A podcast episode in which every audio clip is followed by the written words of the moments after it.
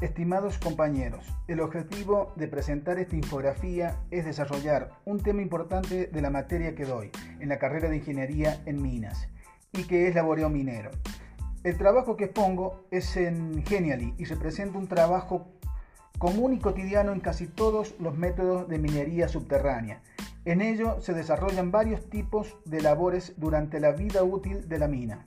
y para nombrar algunas de las labores más importantes, como son los socavones, piques, galerías, chimeneas, etc., son trabajos que para realizarlos se llevan a cabo en forma progresiva en etapas, conocido como ciclo de minado, y siempre están presentes en la mayoría de las labores mineras. Las etapas a tener en cuenta en cada ciclo son las enumeradas en esta infografía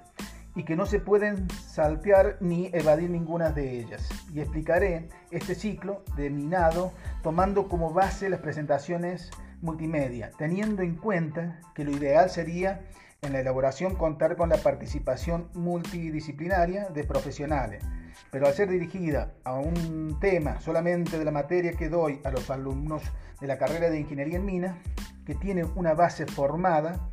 la intención es que puedan procesar la información transmitida por aplicaciones multimedia, ilustrando este tema bien abstracto. Si bien para aplicar estas aplicaciones utilizo la tecnología donde pude incorporar videos, audio, texto, imágenes, etc., eh, trataré de tener en cuenta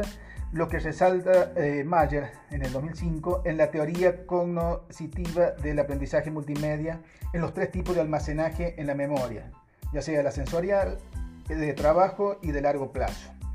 También he tratado de ser cauto con los canales de procesar materiales verbales, visuales, etc., de no presentar demasiados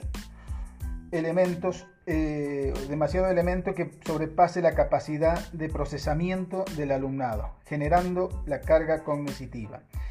Esto es un reto de ahora en adelante, al presentar una infografía, tener en cuenta pautas que se sugieren en estas teorías. Bueno, a continuación presento la infografía.